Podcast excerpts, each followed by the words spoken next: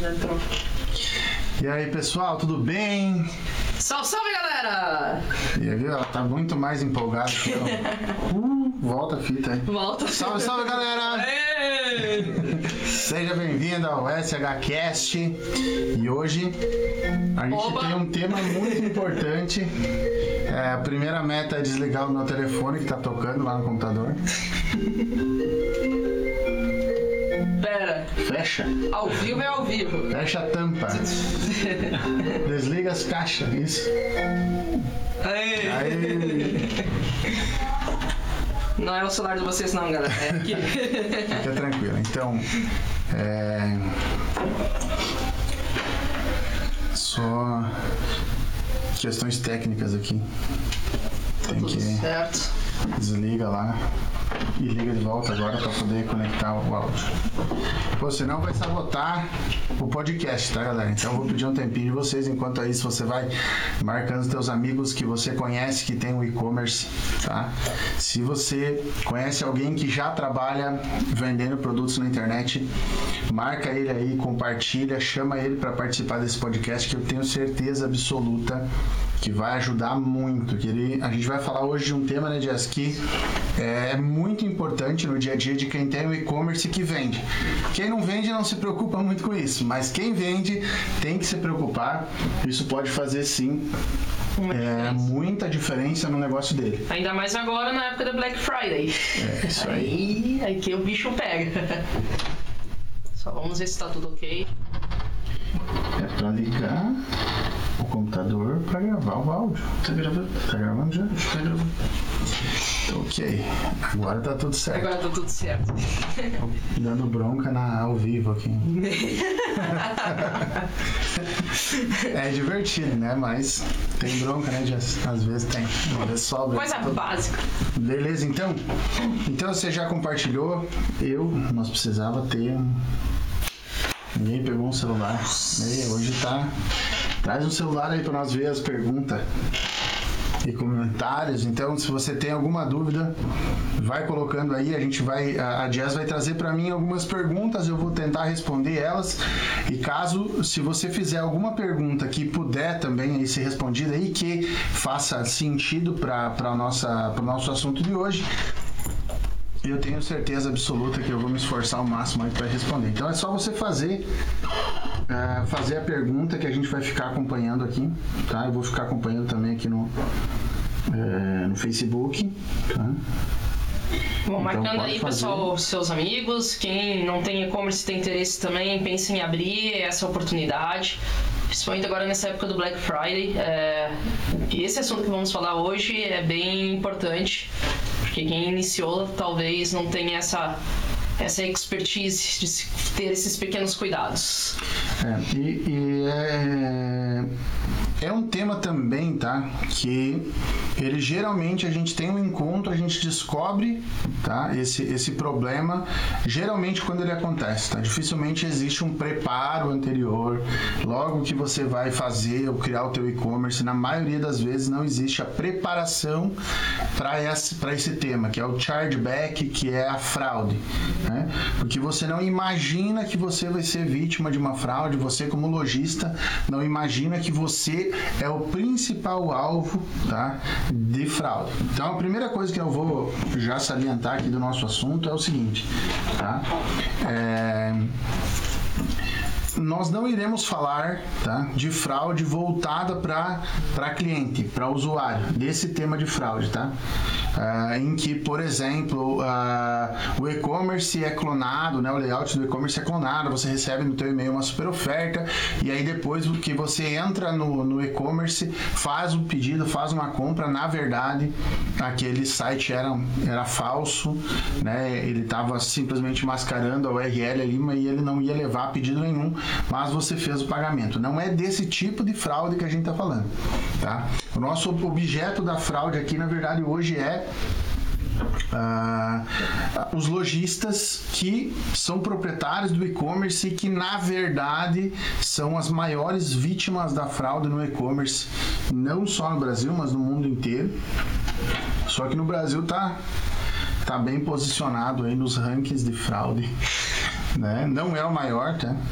O maior fraudador em e-commerce no mundo é o México. México. Isso aí, depois um pouquinho mais nós vamos falar vamos sobre falar mais sobre isso. o mapa da fraude. Então ainda dá tempo agora, tá? De você é, curtir, comentar, compartilhar isso agora, tá? Então para que o teu, teus amigos aí, as pessoas que ou que têm um sonho de ter um e-commerce, já têm um e-commerce, já estão vendendo, tá? Podem, podem fazer esse processo de fazer o compartilhamento e a gente vai esperar isso aí acontecer. Então capricha aí, compartilha compartilha com todo mundo, faz seu comentário, fala de onde você é. Eu vou falar aqui de onde eu sou, tá? Já que diz que tu tem que ter exemplo e tal, precisa de ajuda para alguém começar. Eu vou começar. Então eu sou de Chapecó. Só conta a sua história resumida. Porque. A eu sou de Chapecó. Tá? Tá, então vou fazer o papel hum. da pergunta. E aí, Paulo, seja bem-vindo! É. de Chapecó, de Santa Catarina, de qual cidade? Eu sou de, é, sou de Chapecó. Agora eu já respondi aqui, então tem um comentário aqui. As pessoas Ó, não sei nem o que, que eu comentei aqui, na verdade eu comentei. Vixe, escrevi errado. Mas bora. Mas comentem aí, galera. Comenta aí, vamos compartilhando. Comentem, tirem, tirem as dúvidas de vocês, por favor. Tá? O que não for respondido ao vivo, a gente responde depois também, sem é. nenhum problema. Então, a gente tem uma pauta bem importante. Uma das coisas que a gente quer fazer agora no SHCast é a gente trazer um conteúdo, tá, para vocês, não só generalizado, mas a gente ir a fundo em alguns temas para trazer mais clareza para vocês no dia a dia, enfim, para vocês poderem realmente aplicar de forma mais clara no negócio de vocês, não só coisas relacionadas com e-commerce, mas infoproduto, estratégia de marketing, marketing social media, é, estratégias. Eu quero quero trazer também para o podcast alguns assuntos mais específicos sobre campanhas de, de, de, links patrocinados, né, de mídia paga e performance online. E aí a gente vai precisar ser um pouco mais é, denso no conteúdo. É isso que eu quero fazer e por isso a gente caprichou aí nas perguntas e eu também quero que você é, compartilhe com os seus amigos e faça perguntas. Se você nunca teve problema de fraude, né, talvez eu vá, eu vá mostrar mostrar para você que na verdade você deve ter provavelmente participado sim de fraude, onde o único lesado foi o, é, o lojista, né? Alguém que está vendendo alguma coisa na internet e você acaba sendo é, uma ponte para que ele seja lesado sem que necessariamente, tá? Sem que necessariamente é, você é, seja prejudicado. O lojista sim é prejudicado, tá? Então é sobre esse tema, essa fraude que a gente vai falar, que é a fraude para e-commerce é a fraude que impacta diretamente o lojista proprietário de um e-commerce, tá? E não, não é, o, final, o, cliente final, no caso, né? O, o cliente final é só uma ponte para a fraude acontecer, mas ele não é lesado em nada. Bora para a primeira pergunta? Bora. Bora.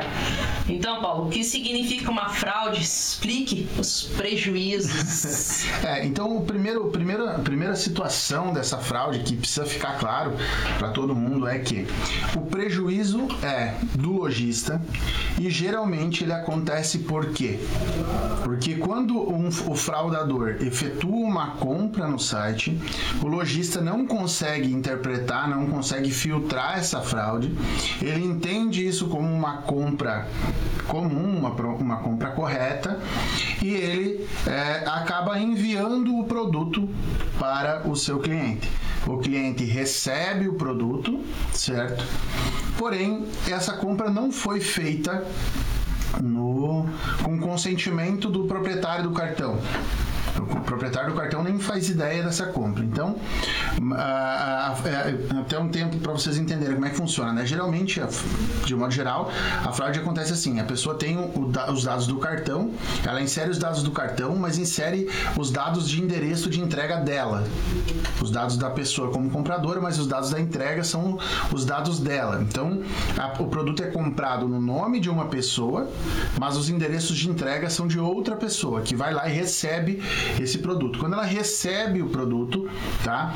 O proprietário do cartão identifica a compra, né? Vendo na sua fatura que a compra está feita e aí ele vai lá e é, liga no cartão e diz: Olha, eu não reconheço essa compra, eu não fiz essa compra. O que, que a operadora do cartão faz? Ela olha para o cliente e diz assim: A gente vai fazer o cancelamento da compra e fazer a devolução desse valor para você na sua próxima fatura.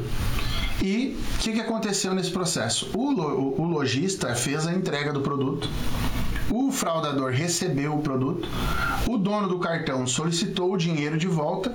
Então o que acontece? O dinheiro que tinha entrado né, na conta do lojista volta para a administradora de cartão, o lojista fica sem o produto porque ele já entregou e o fraudador fica com o produto sem nenhum ônus, né? Ele não paga, mas fica com o produto.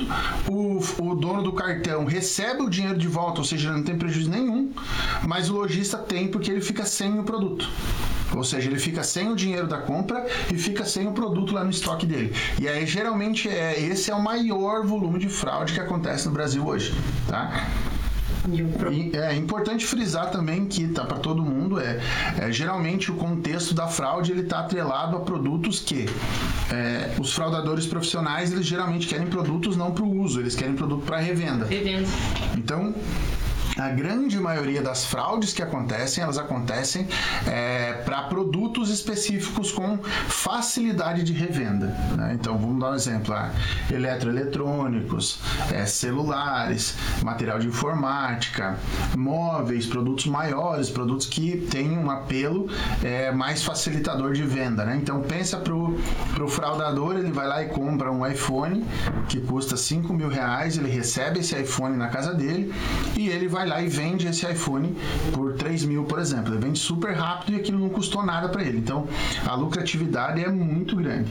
Né? Então, esse é o geral do que, que é uma fraude, como que essa fraude acontece. Depois eu explico ponto a ponto aqui o que, que quais são os tipos de fraude que tem hoje. Né? Quase explicou a segunda pergunta. Vamos complementar a segunda pergunta, que é como inicia o processo de uma fraude, né? É, então, o processo, para vocês entenderem como é que inicia o processo de uma fraude, ela começa da seguinte forma: é, a primeira coisa que é feita é a identificação, né? O fraudador ele procura Uh, e tem artimanhas, né? Ele tem conexões e informação, contato para capturar dados de cartão de crédito, capturar os número, né? Capturar o número, capturar o código de segurança e capturar a, a data, né?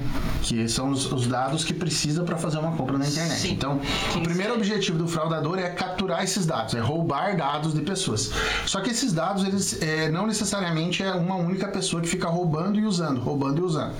Esses dados eles geralmente estão em bancos, eles são comercializados em grupos secretos do Facebook, eles são é, compartilhados na Deep Web. Então, as pessoas às vezes elas têm, né, através de robôs, estratégias e técnicas, muitos dados. Em alguns momentos também já aconteceu no Brasil, por exemplo, o PagSeguro, que um dia foi hackeado e vazou dados de cartão de crédito dos usuários que usavam e tinham suas contas, os dados do seu cartão salvos dentro do PagSeguro. Então, ou acontece num vazamento desses, ou acontecem ataques que vão acontecendo diariamente, mas que vão construindo um banco de dados para esses cartões, né? E a gente pensa, na verdade, que é muito difícil é, você é, produzir um cartão a, a partir de um, de um de robô, a partir de uma máquina, né? Ou seja, ah, vamos lá, vamos ficar reproduzindo números até achar o número de um cartão que seja viável. Não é tão difícil assim, embora o número, né, o número do cartão seja muito grande, tá? É, são, são são quatro grupos de quatro números, né? Só que assim, se você parar para analisar, os quatro primeiros, os, os, os, oito primeiros números, na verdade, eles são sempre iguais. E eles estão ali para definir da onde que é o cartão, qual que é a bandeira, qual que é o banco que estão é ali. Então, é, basicamente esses números se repetem. Então o robô teria que encontrar só os outros, os outros oito. Então não é tão difícil como se parece, como se pensa em relação a isso. Então você pode é, roubar os dados, como você pode também tá? É reproduzir esses dados a partir de automação, a partir de código de desenvolvimento e você vai é, criar um robô lá para você gerar esses números e, e testando para ver se tem algum, algum cartão com aquele número. Aí você vai testando as datas, vai testando os códigos de segurança, uma hora você vai conseguir ali encontrar o um número. Agora você pensa é, em um software fazendo múltiplos cálculos ao mesmo tempo, eles conseguem reproduzir datas, cartões, códigos de segurança. Então, é, começa aí, né? O processo da fraude começa em captar os dados do cartão. Depois, o processo é identificar lojas virtuais, identificar negócios, tá? Que tem é, essa fragilidade, que não tem um antifraude ou que não tem é, conhecimento de como operar o seu e-commerce, proteger o seu e-commerce. Na medida que eles, que eles encontram esses e-commerces, né, que tem essa vulnerabilidade, eles iniciam o processo de executar pedidos.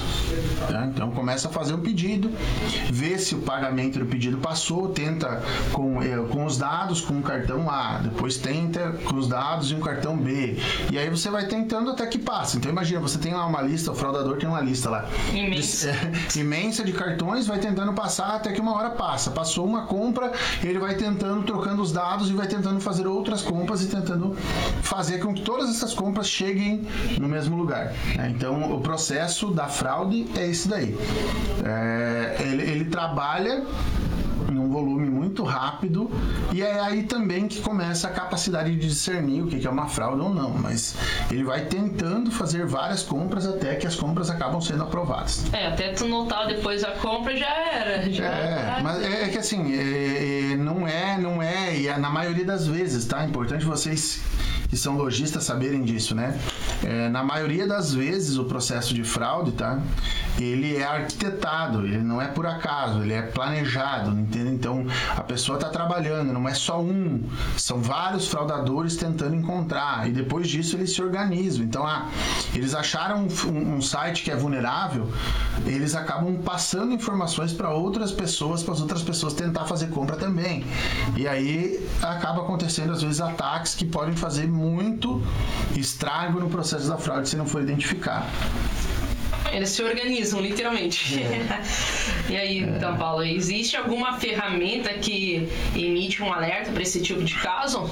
Então, não, né? Não existe nenhum tipo de ferramenta que, que emite é, nenhum alerta, nada disso. O que, que existe no mercado hoje são alguns processos e procedimentos que algumas ferramentas que são chamadas de ferramenta para antifraude, né? Ferramentas Sim. de antifraude, que elas executam para validar esses dados, validar essa operação, então elas conhecem o comportamento dos CPFs, comportamento dos cartões, comportamento de compra das pessoas e conseguem identificar se aquilo, se aquela transação está mais propensa para uma fraude. Então, a, é, por exemplo, você pega um cartão de uma pessoa e os dados de outra, mas esses dados desse, dessa outra pessoa, que seriam os dados de quem vai receber, é, ele já foi catalogado como uma conta fraudadora. Então, automaticamente esse antifraude vai identificar isso e ele vai bloquear a transação. Então ele não dá alerta, ele não mostra isso. O que, que, ele, que, que o antifraude faz? Geralmente ele, quando ele percebe, ele nega o pagamento. Ele diz, olha, não, não é, ele nega a compra, né? Diz que não vai aceitar a compra e aí o, o, o lojista fica protegido.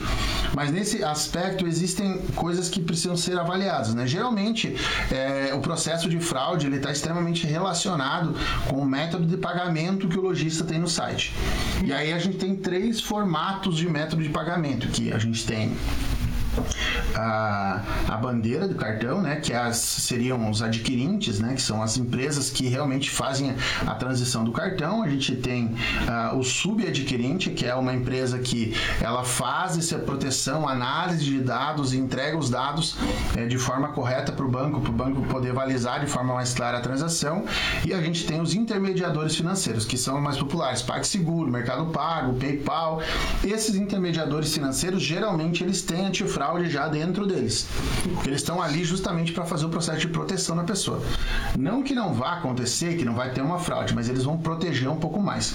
Numa segunda etapa, que seriam os subadquirentes, tá? Eles também fazem isso. Eles tendem a ter alguma ação de proteção. Às vezes mais vulnerável, assim, nem tão protetora. Porque o problema, por exemplo, do, do mercado livre ou do PagSeguro é que às vezes eles dizem não para transações que eram normais. Porque eles suspeitam. Suspeitou É, de qualquer, ele já bloqueia logo de cara. Então a transação era normal, mas o cara, sei lá, errou o número da casa, errou a letra e tal, e aí o, o antifraude, o, o, o, método de pagamento ali, o, intermediador financeiro já bloqueia a transação. Só que quando você fala das redes, né, da, da, das operadoras mesmo de cartão de crédito, tipo Master, Visa e tal, e aqui no Brasil tem a rede, a Cielo e todas essas empresas é, que são os adquirentes mesmo, esses caras não têm antifraude. Eles não têm proteção. Então, sempre que você. É, é, um dos maiores problemas acontece quando, quando você pega uma empresa que já tem uma operação muito grande, que já tem Fluxo negociações, maior. fluxos com a, com a rede, com uma negociação diferenciada, por exemplo, com a Cielo, com a Stone, enfim. E ele quer levar para o e-commerce as mesmas taxas. Hum. E aí, o que, que ele precisa fazer? Ele precisa de um gateway. É uma, é uma empresa que vai fazer só o processo de tratar esses dados de forma eletrônica, mas ele vai usar as mesmas contas lá da, da, da rede, por exemplo. É aí que está o problema, porque é, a gente já percebeu que nessa transação fica-se mais vulnerável. Por quê? Porque o gateway não tem antifraude, e o a adquirente lá, que é a rede, por exemplo, também não tem.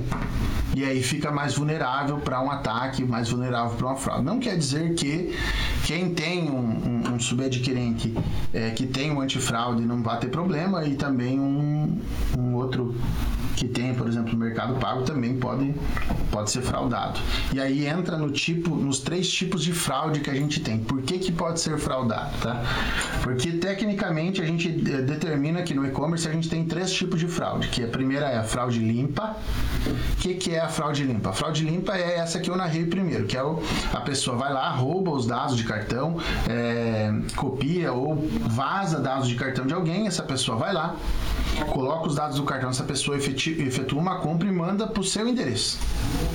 Essa é a limpa. É, essa é a limpa. Então, a, o fraudador, ele sabe o que ele está fazendo, o lojista não identifica e nem o dono do cartão. Nem do cartão. Ele não identifica, tá? Então, essa é, é o tipo de fraude limpa, que ela acontece depois o lojista é, tem o prejuízo porque fica sem o produto, o, o fraudador fica com o produto para revender ou para o uso próprio e o dono do cartão pede o dinheiro dele de volta e ele não tem prejuízo nenhum também. Fica no empate. Né? Então, é, o, o, dono do cartão não perde, o...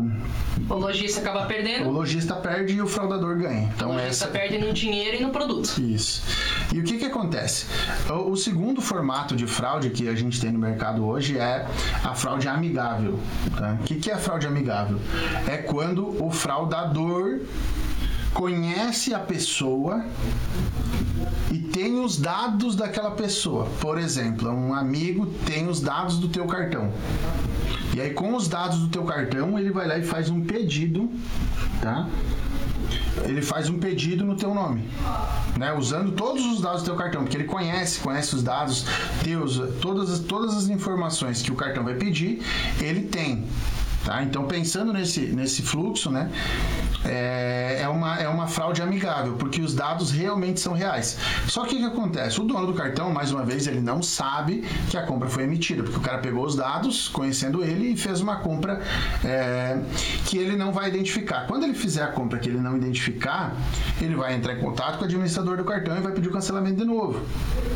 O dinheiro vai voltar para ele, o lojista que entregou vai perder e o fraudador amigável vai ficar com o bem, vai ficar com o produto, mas não vai é, pagar nada para ninguém. Então, por isso é uma fraude amigável, uma fraude prejudicial, é um tanto quanto por quê? Porque ela é muito mais difícil de, de detectar. Porque pensa assim, ah, a gente vai fazer uma detecção de fraude, entende que aquilo pode ser uma fraude, pega e vai ligar pro, pro cliente para confirmar os dados. O cliente vai poder confirmar os dados na hora. Porque ele conhece os dados, ele sabe os dados. Você vai pedir o nome da mãe do cara, o fraudador conhece. O fraudador é um irmão, o fraudador é um primo, né? O fraudador é um, é um amigo muito próximo. Pra então, usar o exemplo até de nós. Tu eu usar o teu cartão, porque eu sei o nome do mãe, sei do teu filho, sei É, onde tu? Então, assim, mora. não, não tem como não validar os dados Tem posteriormente, tá? Então, por isso que a fraude amigável ela é um pouco mais, Difícil. mais, né? Eu diria eu que é mais difícil de você é, detectar. E a autofraude, Que é a terceira. que essa é quando o proprietário do cartão tem um comportamento tá, é, de má índole e ele faz a compra e ele mesmo alega que não fez a compra. Então, é, por exemplo, eu entro no e-commerce, escolho um produto, faço, coloco todos os meus dados, pago, compro o produto, recebo o produto. tá? E depois eu vou lá no- na, no- na minha na empresa de cartão e digo: é, Não fiz essa compra. Olha só, não fui eu que fiz essa compra aí, eu quero meu dinheiro de volta. Ele é ressarcido, ele fica com o produto e o lojista perde. E esse é o tipo muito mais difícil de você conseguir identificar. Por quê? Porque aí você tem a maldade que está ligada ao pró, né, o mau caratismo aí ligado ao próprio dono do cartão. Então as informações todas são reais. Só que o que acontece? O lojista, a não ser que ele vá ter uma assinatura do cara lá no dia do recebimento e que ele possa, junto com os correios, conseguir dados para comprometer o cara e dizer que foi o cara que recebeu, ele não tem como alegar o contrário. E esse é um ponto muito importante. Por que, que o lojista tem que se preocupar com o chargeback? Porque ele não tem como questionar, ele não tem, ele nunca vai conseguir provar tá? Que a pessoa, por exemplo, que é, que é, que é esse tipo de fraude, autofraude, é, aconteceu de verdade. É porque vai ficar uma palavra um contra o outro. É a palavra de um Sim, contra o outro né? e a tendência e vai pender sempre para o cliente, tá? Então, é, mas isso de modo geral, até falando os três tipos de fraude, o lojista é o único prejudicado. Entende? Então, ah, acontece às vezes, né? É, de você, é, como lojista, enfim, né, é, conseguir recuperar, talvez, mas é raríssimo, é raríssimo. E olha, que eu tô falando com conhecimento de causa, tá? Eu já fui proprietário de e-commerce, eu já passei por processos como esse é, e eu nunca ganhei, eu nunca consegui, mesmo tendo os dados do, do, do- do correio com os mesmos dados do proprietário, né, do, do, do- do cartão, com a mesma assinatura do proprietário do cartão na, no recebimento do produto, é, na foto que o correio tira, mesmo assim Mesmo assim, não eu não consegui recuperar o dinheiro, eu perdi o dinheiro e perdi o produto. Então, é, é muito, é algo muito, é, realmente muito sério. Não é uma coisa que você possa dizer, não, peraí, então, se é desse jeito, eu não vou abrir meu e-commerce, eu não vou ter o meu, a minha loja virtual. Não, não é isso. A questão é que você precisa, como lojista, entender o, o Procedimento. o procedimento, o nível, principalmente como isso acontece no Brasil, e Tomar os e passos. tomar tua, tua, os dados para você ter precaução, para você ter previsão disso, né? Então é muito importante você acompanhar todas as transações do teu e-commerce, principalmente no começo, porque é muito mais fácil, para você já ir entendendo um pouco de comportamento. Porque o comportamento da compra fala muito sobre ah, se a compra é uma compra real ou não. Tá? Não vou entrar nesse assunto porque eu não, eu não sei se tem pergunta, porque aqui o negócio é, é, Aqui ao vivo. é ao vivo mesmo. Eu nem sei o que, que elas vão perguntar. Vamos lá então. Ah, pra agora, agora que tá tudo explicadinho, as fraudes, vamos pro e-commerce mesmo, assim. Como identificar se a minha loja é vítima? Eu abri lá uma. É legal. Olha só. Tem uma coisa que é bem fácil de você identificar se o pedido é fraude. Tá? É muito fácil. É você perceba que o comprador fraudador ele não está nem um pouco preocupado tá, com a, a coisa que o comprador real está, estaria mais preocupado. Tá? Então vamos entender. Hoje, quando você vai fazer uma compra no, no e-commerce, tem estudo que dizem que as pessoas tendem a comprar com muito mais facilidade um site que diz que o frete é grátis do que um site que diz que o frete Cobra um é, é, que cobra um valor X do frete. Então por quê? Porque a percepção de frete gratuito é alguma coisa que ajuda muito muito a pessoa tomar decisão para fazer uma compra. Então, uma pessoa que está comprando realmente um produto, está fazendo uma compra real, ela se importa muito se ela vai pagar frete, se o frete vai ser caro certo? O fraudador, ele não tá nem aí, por quê? Porque ele não vai pagar esse frete, o dinheiro não vai sair do bolso dele. Então, o que geralmente acontece é, o primeiro passo para você identificar um processo de fraude é esse. É se tem mais de uma compra no mesmo nome, para o mesmo endereço, entendeu? Só que são compras separadas. O cara tão, ele tá pagando dois fretes. Se tiver entregue para o mesmo endereço ou tiver com os mesmos dados de compra, tiver dois pedidos e é, a pessoa estiver pagando dois frete, é fraude. Porque em sã consciência ninguém vai pagar dois fretes. Nem que você tenha dinheiro. Ninguém, ninguém desperdiça, ninguém joga fora. Ninguém diz, ah não, peraí, beleza, eu não quero. E eu, eu, eu descobri isso quando eu tive, essa, eu tive o contato. Eu, eu tive no meu e-commerce, eu tive um problema bem assim. O ser humano lá do, de, do Acre, não era do Acre, mas era lá pertinho. Cara, um valor de frete exorbitante, a pessoa fez, a, foi, fez duas compras separadas. Não aproveitou o mesmo carrinho? É, não aproveitou o mesmo carrinho, fez duas compras separadas e pagou dois fretes caríssimos e aí eu liguei para ela todo prestativo, né? Perdido, né? Mas liguei para ela, olha, eu vou, né? É, colocar tu, tua, as tuas compras tudo num frete só e tal. Daí a gente negocia para eu te ressarcir o valor do segundo frete Nossa. e tal. E ela falou assim. É, não, não, não, não, se preocupa não, cara. Manda aí que meu problema não é dinheiro. E, e eu pago os dois fretes sem problema nenhum.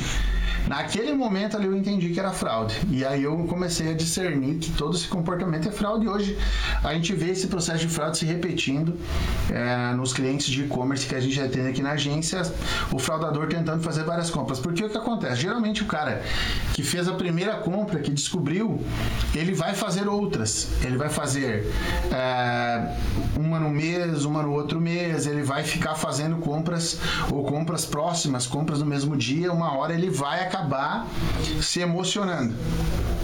E aí ele vai é, entregar a rapadura que ele vai pegar uma hora, vai ter duas, três compras e vai pagar frete diferente e você vai conseguir discernir isso, tá? E então pode acontecer no, no, mesmo dia em horários diferentes. É, outra coisa também que você tem que levar em consideração, tá? Quando você é, vai analisar um potencial, uma potencial fraude, é assim, cara. É o tempo que a pessoa levou para fazer a compra. Tá? Mesmo já conhecendo o site. Entendeu? É ninguém, ninguém compra um produto é, com valor de valores altos, assim, valor de 500, 600 reais, mil reais, 3 mil reais, 10 mil reais, entendeu? Em dois minutos, em cinco minutos. Por quê? Porque o processo de compra ele acaba sendo demorado. Então a pessoa entra, ela navega no site, ela lê as recomendações, ela vê os comentários, ela faz o processo que para a tomada de decisão para comprar vários produtos, geralmente ela vai levar 20, 30 minutos. Tá? Então quando você vai olhar lá no processo, lá no, no teu e-commerce, geralmente tem é, o tempo que, ela, que a pessoa entrou no site e quando que ela terminou. Então você vê lá que tem um pedido de 10 mil reais e que a pessoa levou 3 minutos para comprar. Isso tem um índice muito, muito forte né, de ser uma fraude. Uh, outro detalhe é, daí já é mais perceptível, é mais fácil perceber, é quando a tua loja, por exemplo, ela dá um pico muito grande de pedido. Por exemplo, ah, você costumava vender é, mil reais por dia na tua loja virtual, ou 10 mil reais por dia na tua loja virtual, e daí um dia você vai lá e vendeu 100 mil. Muito mais. Entendeu? Só que você não fez nenhuma ação, você não fez nenhuma estratégia, você não é, aumentou o teu investimento 10 vezes em mídia, né, em tráfego pago, e aí aparece um volume de vendas como esse, e é, é mais fácil você perceber que alguma coisa está errada, e aí você identifica um processo de fraude. Tá? Fica mais claro é, esse, esse processo da fraude. Então, esses são os, as ações mais rápidas para você perceber, assim, que visivelmente você vai perceber.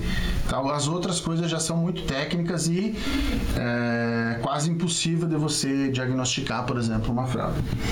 É, eu queria dar uma olhada aqui na. Eu ia dizer, vamos abrir a live e dar uma. É, dar uma olhada nas perguntas, olhada. então. O Douglas Silva está assistindo. E aí, Douglas, tudo bem? Salve, Douglas. De Xanxerê. Radiante Publicidade lá de Xanxerê. Então, grande Roberto Saldanha, João, a Lusitane, o Marcelo, pessoal que está acompanhando a live aí, deixou um comentário. Não tem nenhuma pergunta aqui bem específica, na verdade, só a galera que está acompanhando. Eu acho que a, a nossa estrutura de perguntas está ajudando. Está ajudando. Também, né? Foi bem pensado. Então, Vamos. Tu acabou falando, Paulo, mas vamos dar uma recapitulada aí. Talvez alguma pessoa, uma galera entrou depois e não pegou os, os tipos de fraude. Só fala elas de novo, resumindo. É, então assim. Quem entrou agora. Depois a gente pode até faz, faz um post lá no blog coloca essas informações Sim. lá para ficar mais fácil para as pessoas verem depois. Mas olha só, existem três tipos de fraude. Fraude limpa, que é realmente quando a pessoa rouba os dados de cartão de alguém, executa um pedido no teu e-commerce e é, só troca os dados de entrega do produto para chegar na casa dele. Então ele tem os dados reais do comprador, mas é, ele vai colocar os dados de entrega em um endereço diferente para ele poder receber esse produto e quando o dono do cartão souber ele vai pedir o cancelamento e aí o lojista entregou o produto, fica sem o dinheiro, sem o produto, o fraudador fica com o produto e o dono do cartão é ressarcido do valor e aí não paga nada e aí o lojista tem prejuízo. Segundo é a fraude amiga, que é quando uma pessoa conhecida pega os dados do cartão, conhece a pessoa, conhece, né, como confirmar os dados dessa pessoa e vai lá e faz uma compra no site aí imita o mesmo processo aí, a pessoa é, recebe o produto porque tem as informações claras, ela não paga nada, o fraudador não paga nada, né? O dono do cartão pede ressarcimento e o lojista mais uma vez tem o prejuízo de ficar sem o produto. E a terceira opção, que é a a autofraude é quando o próprio dono do cartão faz a compra, manda para um endereço distinto do dele e depois alega que não foi ele que comprou. Tá? E que também essa é muito prejudicial, porque ela é muito difícil você identificar que vai acontecer isso, se antever a isso, né? E por isso que nesse caso aí o antifraude faz bastante diferença. Agora vamos lá, Paula. Qual que é o mapa dos fra... do, do, fraude no Brasil? Então, é, eu, eu assim, os, os, meus dados, né, eles não são de hoje, assim, mas é alguns estudos que eu fiz. E é, o mapa da fraude no Brasil, por incrível que pareça, o país que tem mais fraude é, é o, o, o, estado que tem mais fraude é no Tocantins. No Tocantins. É, e, e por que que eu tô falando lá que é mais fraude lá no Tocantins? Porque, na verdade, como que você mede um processo de fraude como esse? Você tem que medir o processo de fraude, tá? Pelo destino dos produtos que foram comprados com fraude.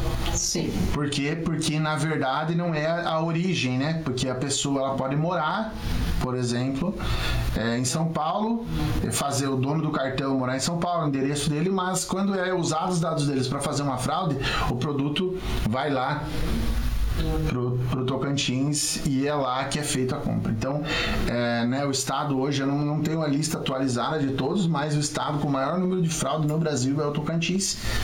E, como eu falei para vocês, o Brasil acho que é o sexto ou sétimo país com mais número de fraude no mundo, onde o, México é o... É o primeiro da lista. O primeiro da lista. Uma curiosidade legal aí pra galera. então, é, é, muito importante. Você vê um pedido no teu e-commerce do Tocantins, tu dá uma. Dá uma, uma olhada mais. Dá uma olhada, sem, sem preconceito, tá? Só. Se só valida os dados, né? Se exporta para outros países aí também, olha o olho no México. Isso aí. Uh, e aí, Paulo, vamos. O que devo fazer se, se for vítima? Se um e-commerce é vítima, qual, qual que são os procedimentos? Então, é o, o, primeiro procedimento é se você identifica que aquela operação é fraudulenta, uhum. tá? Você não pode fazer o envio do produto. Uhum. E lembrando que só a pessoa te chamar e dizer que ela é uma pessoa real não te valida os dados daquele cartão e nem da transação. Então, é, você não pode enviar o produto, porque se você enviar o produto, você perde. Entende? Tu não tem como comprovar que é, aquela lá é que aquela pessoa que está recebendo o produto não é, na verdade, a pessoa que comprou. Você dificilmente consegue é, transformar isso num processo de crime, né? Então, um crime. E aí a pessoa fica completamente impune. Então, a, a proteção que você tem que ter é não fazer a entrega do produto. Por quê?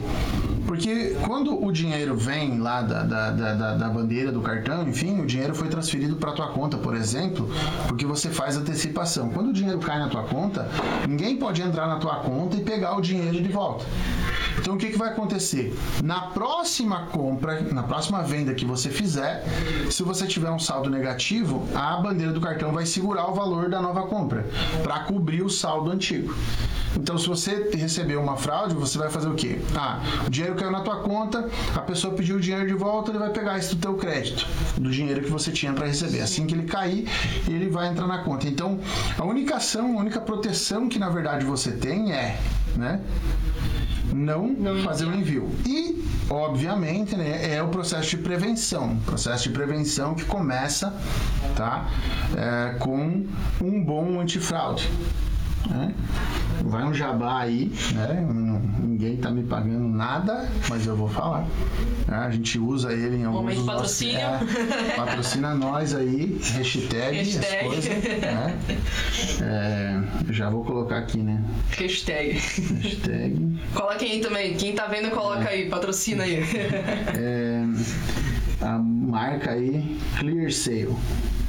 Ó, o Paulo vai escrever e vocês copiam e vamos subir então, aí a esse, hashtag. É, esse é um antifraude. Tá? Marca os caras aí para ver se a gente consegue ganhar patrocínio. Então, a ClearSale é uma empresa que faz esse processo de análise de transação e antifraude. É uma empresa que está há 13 anos no mercado. 13 anos não, já são bem mais. Né? 13 anos há... faz 13 anos há dois anos atrás. então, 15. Eu lembrei de uma palestra que eu tava que eles estavam falando quanto tempo eles tinham. Há mais de 13 anos. É, tem mais de 13 anos de dados e de transações via cartão e CPF sendo analisados, guardados, entendendo o comportamento de compra da pessoa. Então, o, o antifraude ele faz todo esse processo de entender o comportamento de compra, o tempo da compra, o que comprou, se aquele CPF costuma comprar, já comprou ou não, e quando ele entende que tem um potencial de fraude, ele vai a fundo validar essas informações, se seja necessário pegar um telefone e ligar para o proprietário do cartão para validar todas as informações, validar se ele está fazendo uma compra ou não. Porém, é, não é ele, né? A ClearSale não é o único. Tem um que eu, que eu também gosto da metodologia deles bastante, que é a Conduto, mas tem vários outros antifraudes. E o grande X da questão, né, em relação à, à prevenção do lojista é que é, todos esses antifraudes, essas empresas, elas têm um, um custo. Sim. E o lojista, quando ele vai fazer o curso, o, o, o a sua loja, vai começar o seu processo, a, a, ideia base é reduzir o máximo possível que tiver de custo. Então, às vezes, o antifraude é a coisa que fica de lado.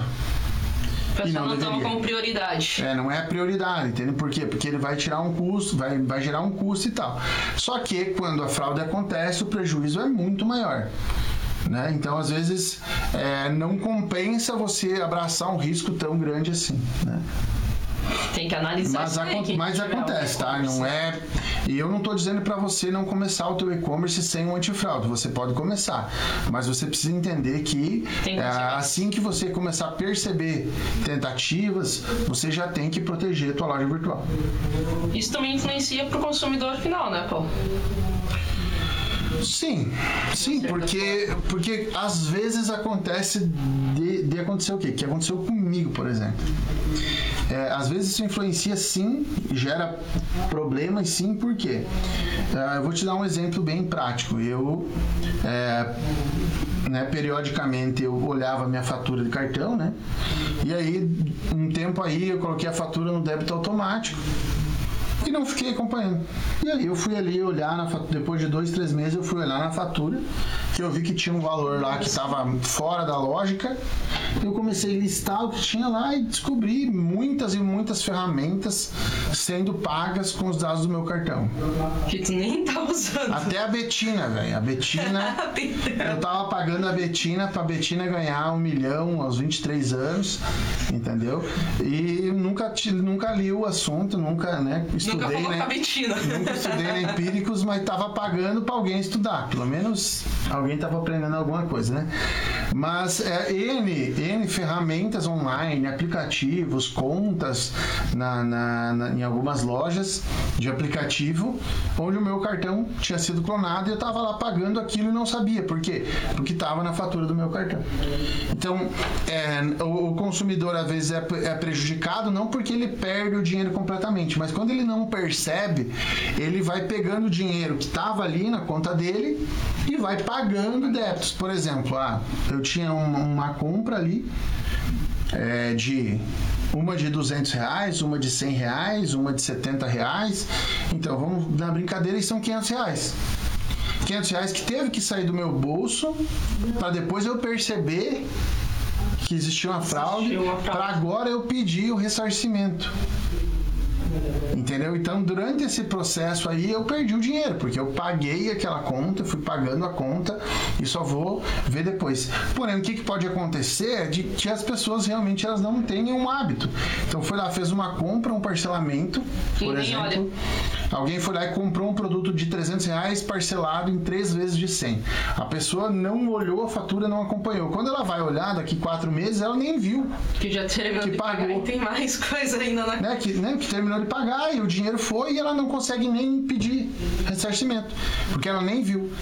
Compras é, que são feitas no nosso cartão que não são parceladas, então, é, elas são mais difíceis de ser percebidas. Se a pessoa não tem o hábito de pegar a fatura, conferir se tudo que está ali foi realmente ela que comprou, ele vai acabar sendo, sendo prejudicado sim, né? Paulo, e a consequência se eu não identificar uma fraude, além de perder o dinheiro, né? que já está explícito isso. É, tu, assim, tu, tem um e-commerce, não identificou uma fraude, vai perder dinheiro. É, mas só o problema é assim, né? Esse é o, esse é o problema é principal. O principal, né? mas tem mas, outros. Na verdade, o, o, problema é que você pode prejudicar né, o teu capital de giro, você pode prejudicar a tua, a tua estrutura financeira, né? Uh, não necessariamente visibilidade, não vai gerar nenhum, nada negativo para aquela empresa. Porque um, um comprador honesto nunca vai saber que aquela loja foi vítima de uma fraude. Sim. Tá? Isso nunca vai acontecer. Então o que, que acontece na verdade é que o lojista que toma uma sequência muito grande de fraudes, ele pode quebrar. Né? Ele pode falir, ele pode prejudicar, ele pode sim ter na, na sua empresa demissão, enfim, muitas coisas podem acontecer por conta disso. Tá? É, então, é, o lojista também, outra, de outra forma, ele pode ser prejudicado, é, mas aí é o, é o nível né, de, de mau caratismo do cara vai na estratosfera, que é o que? É quando o cara, por exemplo, eu sou um fraudador, eu vou lá, eu faço um pedido na tua loja, eu não recebo porque você identificou que aqui aquilo é uma fraude. Só que você não pode dizer para mim, né, judicialmente, você não pode dizer para mim que aquilo é uma fraude. E aí eu entro em contato contigo e digo: olha, cara, eu fiz uma compra, eu já paguei, eu quero meu produto e tal, e você não manda porque você sabe que é uma fraude. Só que vai acontecer o quê? O cara vai lá nas redes sociais, por exemplo, vai lá no Reclame Aqui e reclama de você. Fala mal da tua empresa e isso sim pode gerar um impacto negativo no negócio. E acontece, tá? Eu já vi acontecer, já aconteceu no meu e-commerce também da pessoa. Ela tá tentando aplicar uma fraude, eu identifiquei a fraude e eu não mandei o produto e eu cancelei a compra, ou seja, devolvi o dinheiro. Mesmo assim, a pessoa começou é, nos atacar nas redes sociais e tal, e, e muitas vezes o lojista não sabe como se proteger, não sabe como se defender um ataque como esse. No meu caso, eu não tive problema, porque a gente soube como contornar a situação, mas a maioria dos lojistas não sabe. E aí isso tem, você tem um problema sério, né? Também gera descrédito para outros compradores honestos e compradores corretos. Mais alguma pergunta? Tem uma. Como diminuir os riscos para não cair em uma fraude? Então, quando você tem poucos pedidos no teu e-commerce, é, você pode é, fazer uma análise individualizada de cada pedido para tentar identificar aqueles pontos que eu falei antes, né? Uh, mas o melhor caminho é você ter um antifraude no site. Esse, sem dúvida nenhuma, é o melhor caminho. Ou você é, usar um método de pagamento que trabalhe com isso já, que já tenha um antifraude inserido. Essas são as minhas duas sugestões. Só que automaticamente o nível né, de comissionamento que você vai ter que pagar, por exemplo, acaba sendo maior. Então a taxa que você negocia direto com a rede é mais barata que a taxa do PagSeguro, por exemplo. Só que o PagSeguro já tem um antifraude, então diminui o teu risco, né? Então eu iria sugerir um antifraude, tá? Pesquisar uma ferramenta, é, iniciar um processo, mas o jeito mais fácil é mesmo analisar um a um os pedidos. Inclusive já sobe de novo a hashtag. Patrocina Patrocina. É. Pessoal, vocês têm mais. Alguém tem uma pergunta? Aproveita que o primeiro bloco aqui terminou, mas. Acabou a bateria, não vou saber. então. Que vacilo, hein? O cara chega aqui no... sem bateria. É, porque ao vivo é Patrocina a Apple. iPhone 11 dura mais bateria, dura o dia inteiro. tá precisando. e não é porque tá com a bateria viciada, não. É porque usa mesmo. Isso aqui, isso aqui trabalha, né? Trabalha mesmo. Se celular trabalha, não faz bolacha. Exatamente. Então, pessoal, esse foi o nosso tema de hoje. É, fraude no e-commerce. Ah, essa, essa live vai ficar gravada, então se você não pôde compartilhar com alguém, mas vê essa live agora, compartilha ela com alguém que é proprietário de um e-commerce ou que sonha em ter um e-commerce para alertar ele desse passo que vai fazer muita diferença para ele. Se ele não, num primeiro momento, não identificar isso, isso pode afetar o negócio, pode trazer prejuízo para o negócio, pode trazer muitas perdas e até, inclusive, como eu falei antes, né, fechar o fechar negócio. O então, negócio. é um risco que você precisa controlar, que você precisa ter controle é, de várias formas possíveis. Se você no começo não pode fazer controlar contratando o antifraude, que seja acompanhando cada pedido, validando as informações de cada pessoa que compra, para você ter mais clareza e não ter dificuldade nesse processo. Isso aí, galera. Vejam aí, quem entrar depois, compartilhe do mesmo jeito e tirem suas dúvidas se vocês quiserem é, colocar. Deixa, deixa a dúvida deixa no comentário aí, até sexta-feira que vem, tá? Que vai ter mais um assunto top. Muito obrigada. Tchau, tchau. Tchau. Não, não tem jornal? Não, é... não, não é jornal. Tem musiquinha? Já parei a gravação.